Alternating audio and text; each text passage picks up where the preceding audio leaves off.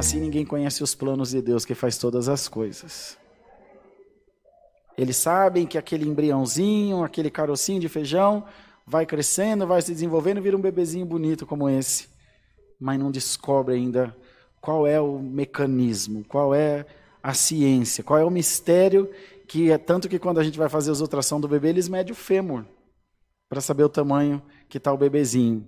Irmão, o segredo de Deus na tua vida nunca será revelado a ninguém.